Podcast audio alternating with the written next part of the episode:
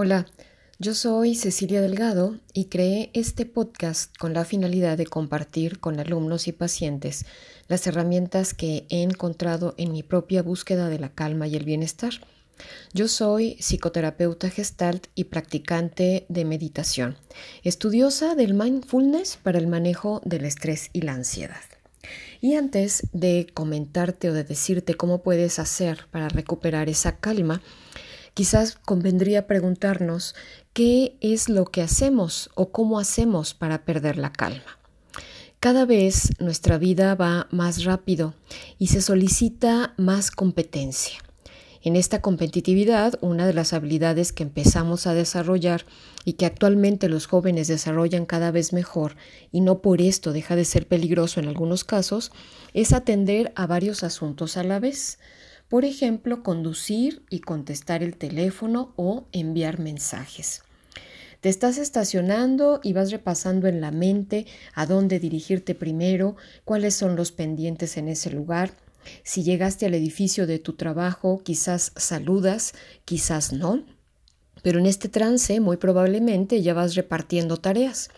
Todo el día vamos deambulando entre dos o tres actividades al mismo tiempo, si no es que más. Si eres ama de casa o papá soltero, a todo esto se le suman las actividades del hogar, de los hijos o de la pareja. Esto es lo que nos lleva a la pérdida de la calma.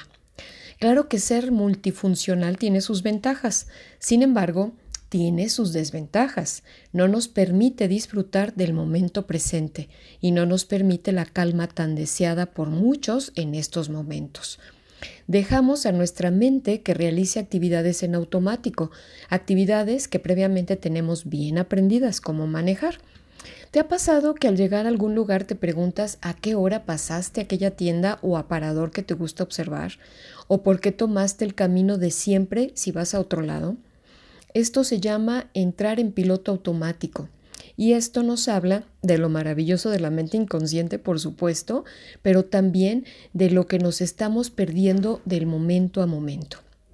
Y mientras nuestra mente automática maneja las acciones aprendidas, también nos permite que otra parte de nuestra mente se vuelque en los pendientes, en los recuerdos, en los reproches, en los planes a futuro y nos perdemos del aquí y del ahora.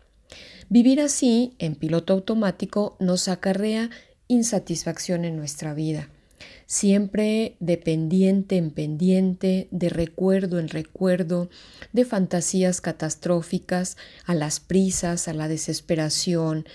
Cuando disfrutamos de la compañía de alguien, de su plática, estamos presentes. Lo estamos cuando tomamos una taza de té saboreando sorbo a sorbo cuando observamos una puesta de sol, cuando disfrutamos del agua al bañarnos. Esto es estar presente. Y aunque sería difícil hacerlo minuto a minuto, te invito a que empieces a practicarlo. Para ello nos ayudamos con la respiración. Te invito a escuchar en este podcast el ejercicio de respirar para tranquilizar y el ejercicio de conciencia presente que te irá dando la pauta para comenzar a estar más presente en tu vida y encontrar satisfacción y sobre todo calma.